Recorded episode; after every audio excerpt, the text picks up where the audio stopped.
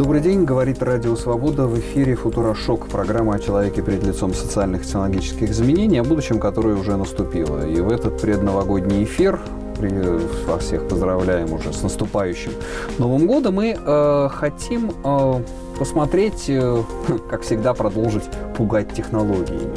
И вот э, в смысле вот такого вот э, страшной технологии э, уходящего года очень часто назывался Facebook. Вот Facebook, например, э, мы не раз об этом говорили в наших программах, э, в Америке считают, что он стал виноватым за, и за победу Трампа, виноват в победе Трампа, и в Брекзите, и в том, что Британия вышла из Евросоюза.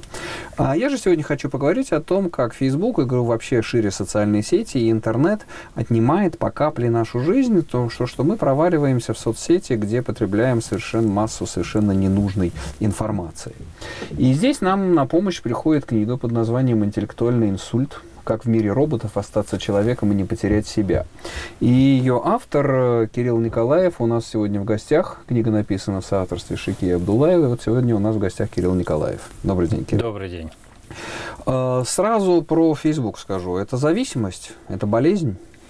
Да, конечно, может быть зависимостью, но при этом сам по себе он не является зависимостью в отрыве от людей. Ну, по понятно, да, не сам по себе Facebook, а я имею в виду уже как бы человек, э, проводящий, э, я думаю, что каждый из нас, вот сейчас оглядываясь на уходящий год, может попытаться и посчитать с ужасом, сколько часов, э, сотен или уже тысяч часов он провел в социальной сети. Абсолютно. Знаете, мне нравится вот эта вот история про то, что что-то может быть лекарством, может быть быть ядом, все зависит от дозы, как бы, да, или от количества того, что вы потребляете. И у Facebook в этом году они запустили такую историю, они в конце года пользователям предлагали анимационный ролик, э, да. в рамках которого показывали фотографии, рассказывали значимые моменты и я ужаснулся, когда увидел в этом ролике, сколько лайков я поставил в этом году. 3200. То есть я задумался, господи, 3200 лайков я поставил в этом году. Это же сколько раз? Это же ужас. Ну, это не так и много. Это 10 лайков в день, это да,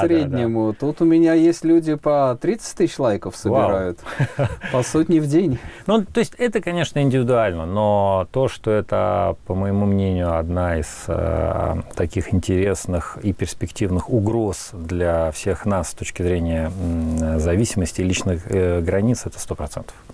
Я знаю, что есть уже клиники специальные, которые занимаются лечением. Э, там десятки тысяч рублей стоит лечение от э, Facebook зависимости. Фактически там очень часто используются те же методики, как при лечении наркотиков. Так что здесь очень большие а, проблемы.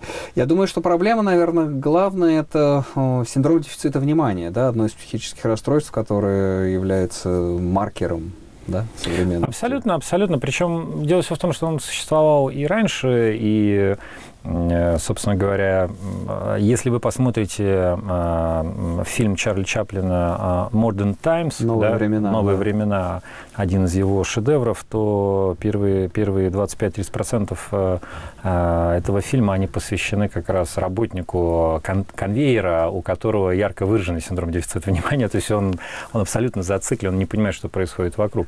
Но, возвращаясь к, там, к современной истории, конечно, Э, внимание, которым мы расплачиваемся за информацию, мы сильно недооцениваем. И, к сожалению, информация и потребление информации э, как таковое э, в моей картине мира это самая, самая опасная сегодня история, потому что зависимость развивается незаметно, и в отличие от зависимости от каких-то веществ, будь то еда, или секс, или шопоголики, а, физически вы не можете потрогать как бы вот эту штуку в виде нейронных связей в вашей голове, которые очень рефлексируют на потребление контента.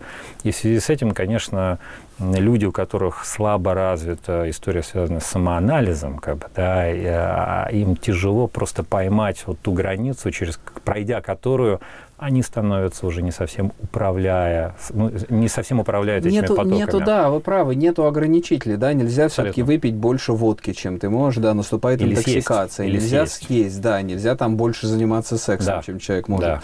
физиологически. А тут можно сидеть, можно до двух, до трех, до четырех, до пяти утра. Вот уже и рассвело. 24 часа в день. О, да, ты Когда сидишь, ты едешь да, смотришь, в троллейбусе, кликаешь, в да. туалете, на работе. То есть, то есть и эта зависимость, она не материальная, она на самом деле самая паразитирующая, но при этом признаться себе в этом, конечно, очень тяжело.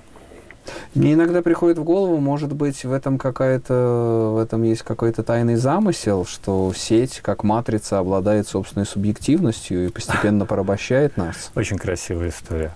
Звучит хорошо. Знаете, я больше, э, больше склонен э, поддерживать точку зрения и вот это известное выражение Стива Джобса про то, что когда он был молодой, он верил в то, что телевидение – это всемирный заговор, чтобы сделать людей тупыми. Вот. Но когда он подрос, он понял, что это просто удовлетворение спроса. Люди хотят смотреть телевизор. В связи с этим у меня такая же позиция. Я думаю, что просто э, ребята типа Facebook, Яндекс и других игроков сегодня хай-тека, они стараются максимально эффективно удовлетворять спрос. А откуда возникает спрос? Почему вот такой большой запрос на провождение времени в социальной сети? Простота развлечения.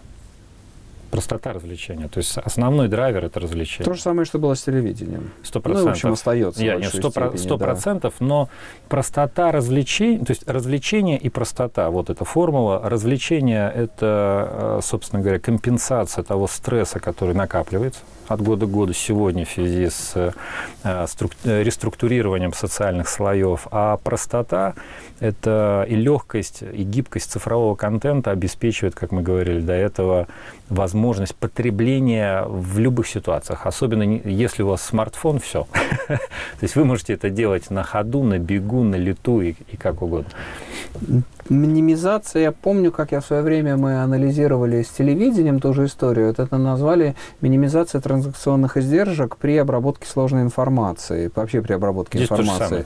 То есть, да, это максимально удобное восприятие поглощения информации, создается иллюзия того, что ты как бы взаимодействуешь с миром, ты выполняешь некую когнитивную функцию, а на деле ты ее не выполняешь. Ты пропускаешь через себя вот этот вот цифровой шум. Но, проще говоря, происходит эффект переноса, то, что называют психологи, да, то есть, когда вы смотрите как бы сериал, и там главный герой убивает мечом дракона, вы, вы производите перенос се- себя, своей, своей э, идентичности на главного героя, и вы чувствуете себя хорошо, потому что как бы вы вместе с героем побе- побеждаете дракона. Чем отличается э, волна э, текущей цифрализации от предыдущей истории, связанной с телевидением, тем, что вы получаете интерактив, которого не было у телевидения никогда. То есть если телевидение – это односторонняя коммуникация и только программирование вашей аудитории через сигналы определенные смысловые, то когда мы говорим с вами о цифрализации, цифрализация привнесла то, что зацепило на якорь весь мир. Это интерактив. Это то, что человек может выбрать, условно говоря, как реагирует на этот контент. Поставить лайк, удалить, а, сделать э, пост, э, переф- э, как бы отправить другу и Мгм. так далее. И мы получили с вами новую инфраструктуру распространения сигналов. Могу привести пример. В в 90-х годах я начал пользоваться интернетом с 93 года.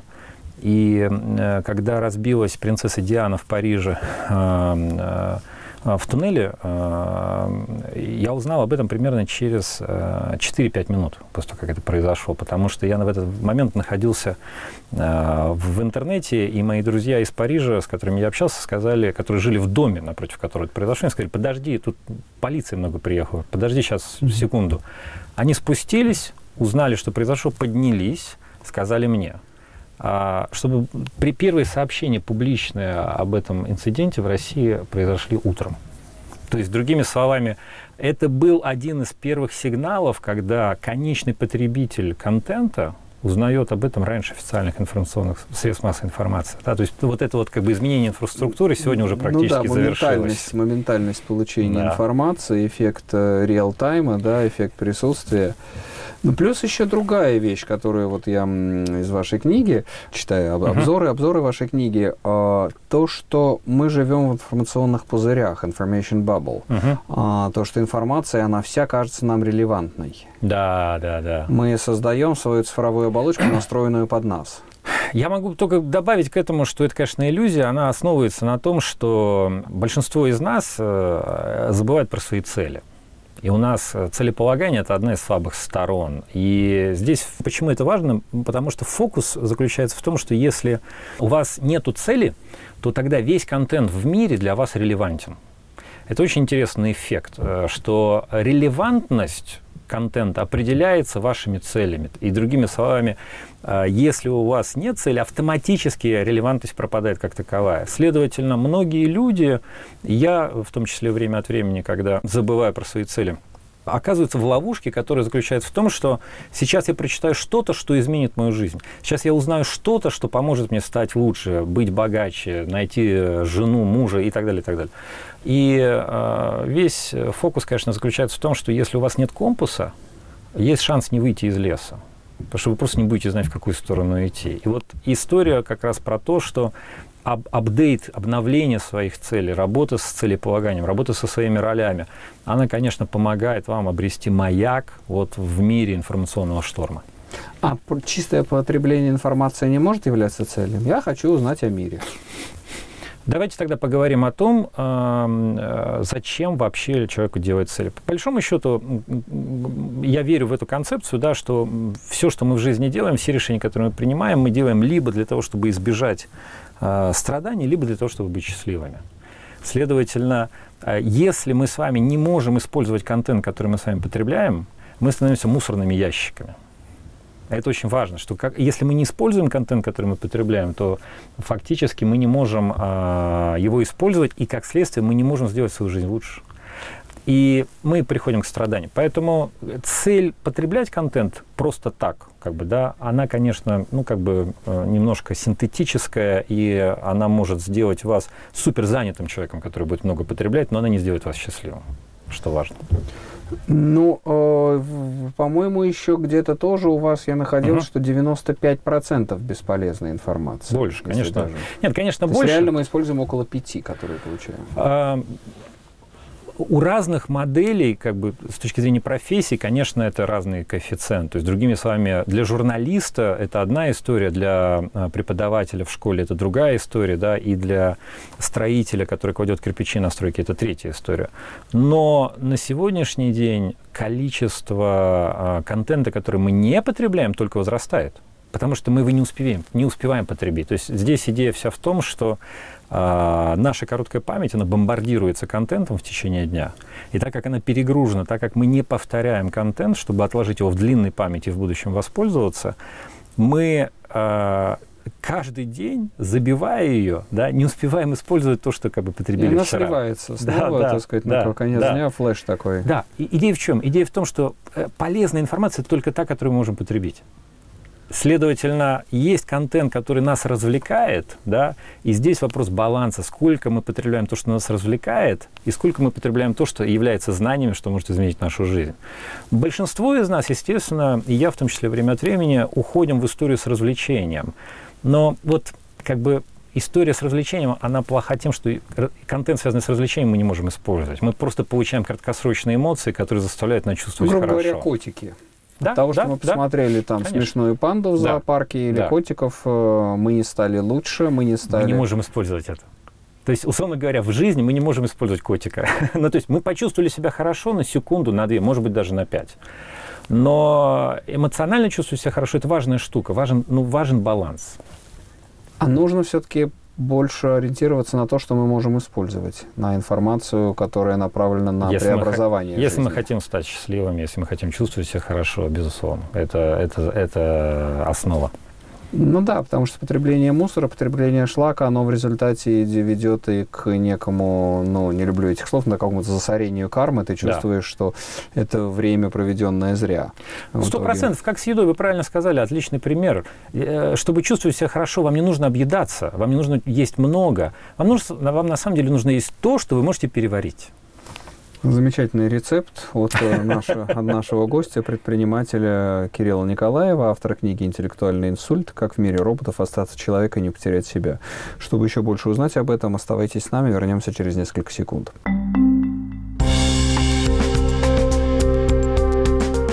Снова здравствуйте. В эфире «Футурошок» программа о человеке перед лицом социальных и технологических изменений, о будущем, которое уже наступило.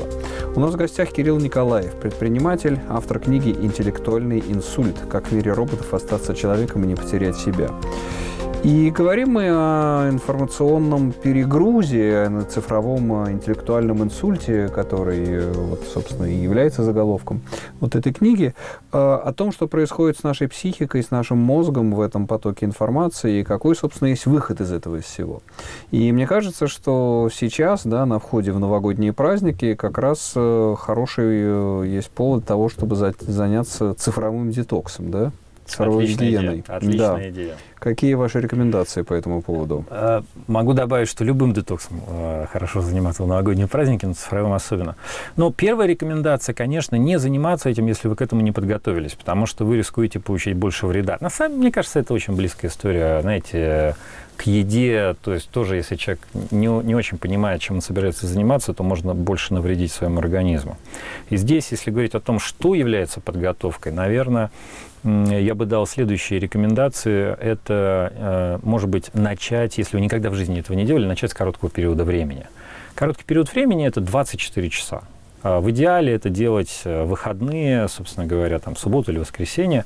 И важно предупредить ваш социальный круг, а, что у вас не будет работать телефон, вас не будет в социальных сетях. И, собственно говоря, и с вами связаться может быть только по домашнему телефону, если у вас еще есть, или же просто прийти к вам постучать в дверь.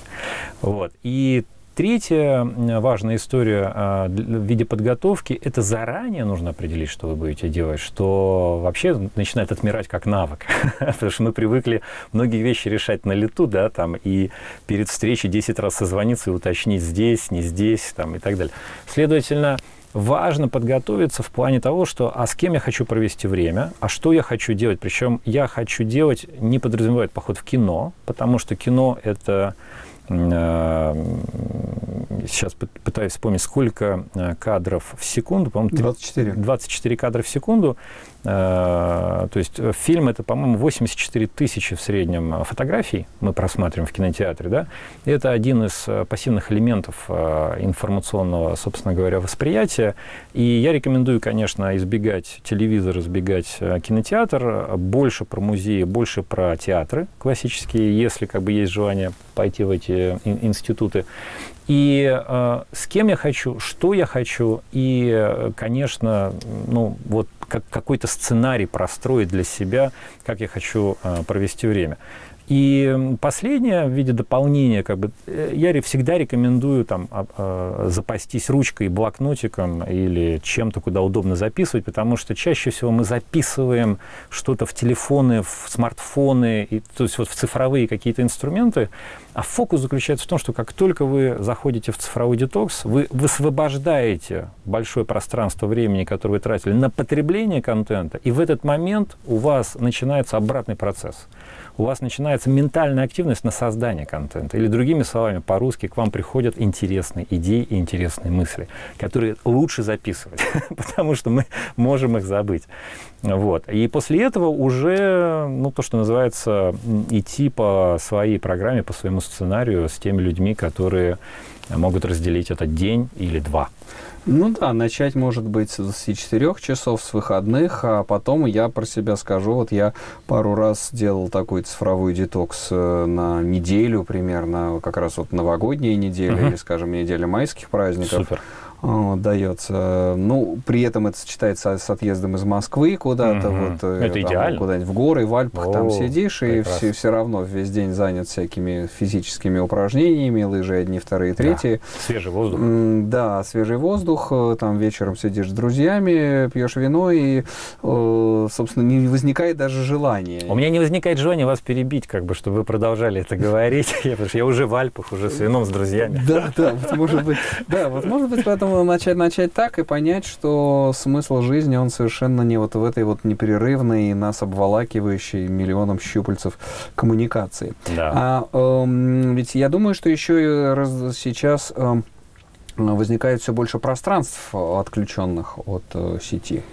Наоборот, к сожалению сожалению, наоборот. То есть даже... Но нет ли обратной тенденции? Ресторан, пока там, нет. кафе без, без Wi-Fi? Знаете, э, пока нет. Ну, это, это, это, да. это больше история про good excuse, э, почему мы не оплачиваем вам Wi-Fi. Да? Пока. Ну, То, что вот я вижу в России. То есть, условно говоря, пока а, э, отказ от Wi-Fi это просто желание сократить какие-то косты на Wi-Fi в ресторане. Э, Пространство, наоборот, э, становится все меньше и будет все меньше, потому что все же инфраструктурно а, все гиганты нацелены на то, чтобы обеспечить 24-часовой доступ везде, по Ну всему да, миру. сейчас же нам и Google, и Да. Маск хотят запустить Да, спутники, раздавать интернет сверху. Либо воздушные шары, либо дирижабли. То есть разные есть подходы. Ам, Там мое любимое место на Земле в этом плане это самолет, да, потому что э, компания Аэрофлот э, редко предоставляет интернет в самолетах, и я ей благодарен за это. Вот. Э, Но и, и во многих мировых компаниях, авиакомпаниях Wi-Fi уже начали раздавать бесплатно. Поэтому Да, и это место да. уже Последнее, да. теряется. Как, как, как, Ну, как- какие-то, мне кажется, появляются, но вот они, конечно, не становятся доминирующими социальные практики отключения. Например, там за компанией сидит за ужином, э, все сдают телефон. Да, Есть да. такие игры, я слышал, что кто, если у кого-то звонил, Тот кто платит. ответил, тот платит Да, э, да. За, за- за всех. Вам доводилось с таким сталкиваться? Мне больше всего нравится... Нет, с, такой э, историей нет. Э, мне больше нравится подход ресторанов, когда они в середину стола ставят э, специальную коробочку из дерева или из чего-то, на которой как бы пишут о том, что, ребят, как бы, ну, сдавай, Мгм. положите сюда и посвятите себя друг другу, еде и так далее. Мне нравится такой подход больше. Э, Дело все в том, что сегодня, э, даже если есть человек, который хочет поиграть в эту игру на ужине, он не сможет собрать большинство.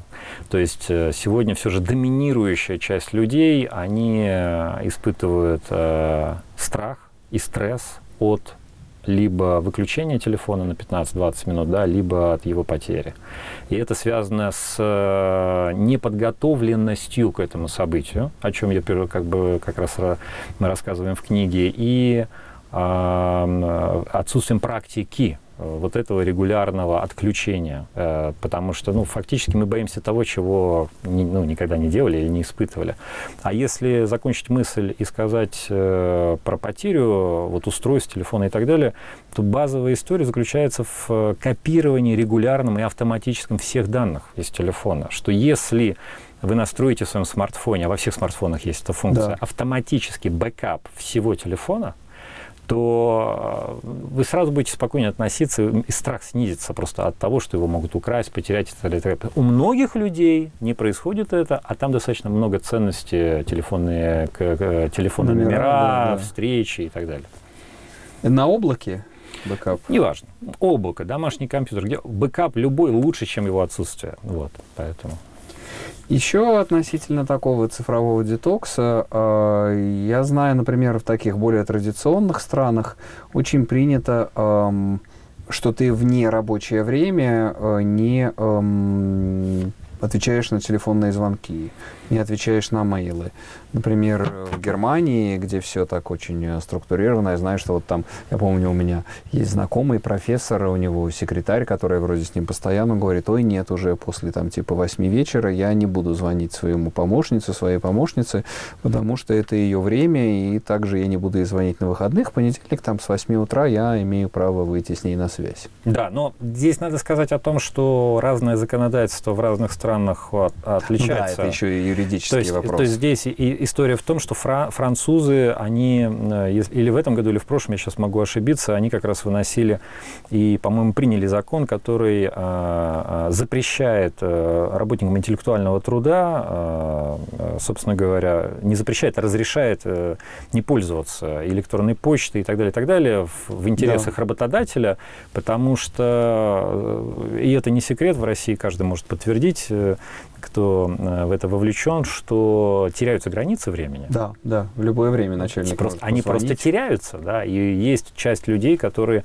испытывают э, серьезные физические и психологические расстройства в связи с этим. Они всегда на связи, внутренне, они всегда сжаты, им не расслабиться, потому что в любой момент может произойти звонок, e-mail автоматически проверяется, идет звуковой сигнал, и мы получаем собак Павлова 22-21 века.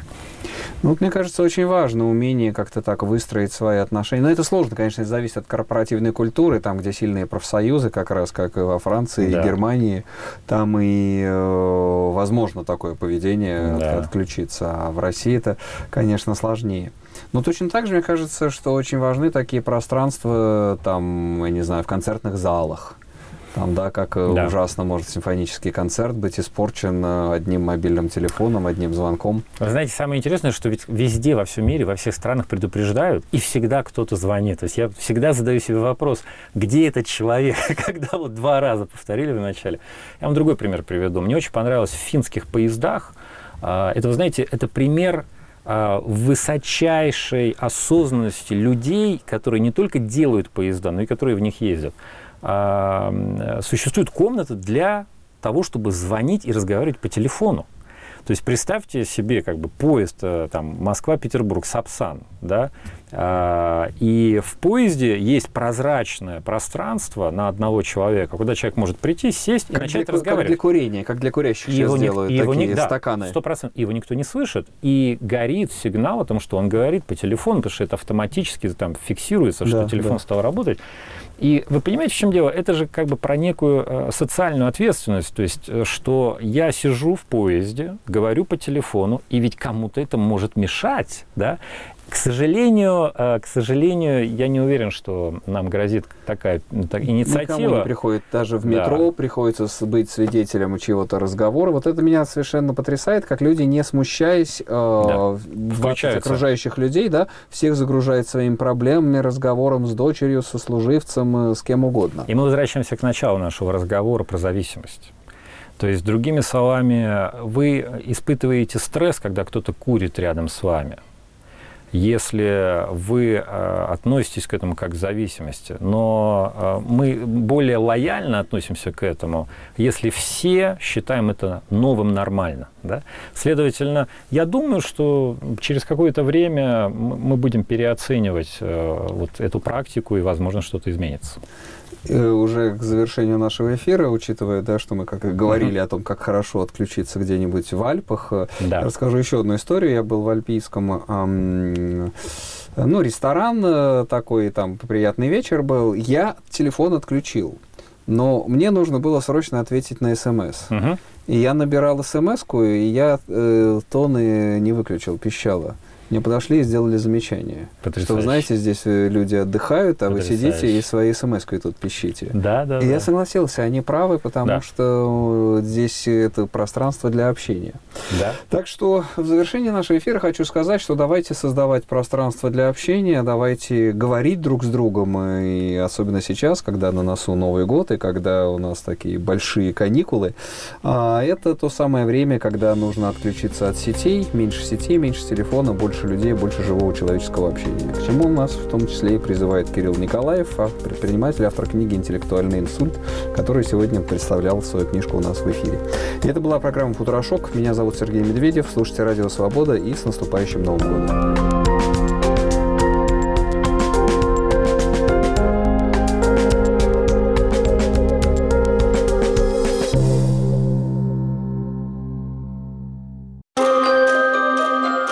Совсем недавно безбожники подавляли верующих. Сегодня от имени Христа требует ограничения свобод, тюрьмы за кощунство. Есть и верующие, которые за права человека, за свободу к славе Божией. Как отличить Евангелие от его подмены? Об этом в программе с христианской точки зрения в субботу в 17 часов вечера, повтор в воскресенье в час дня и в четверг в 18 часов.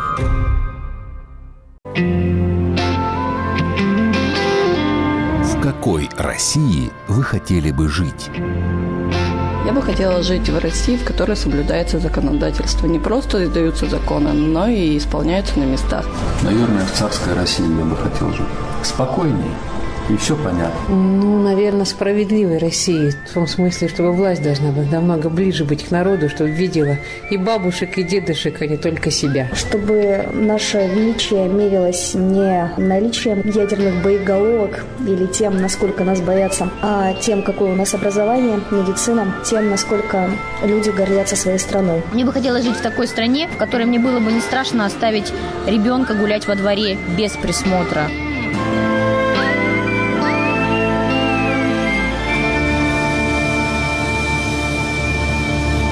Радио «Свобода».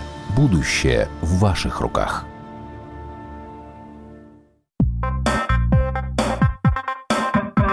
Радио «Свобода» в социальных сетях. Твиттер, Фейсбук, ВКонтакте.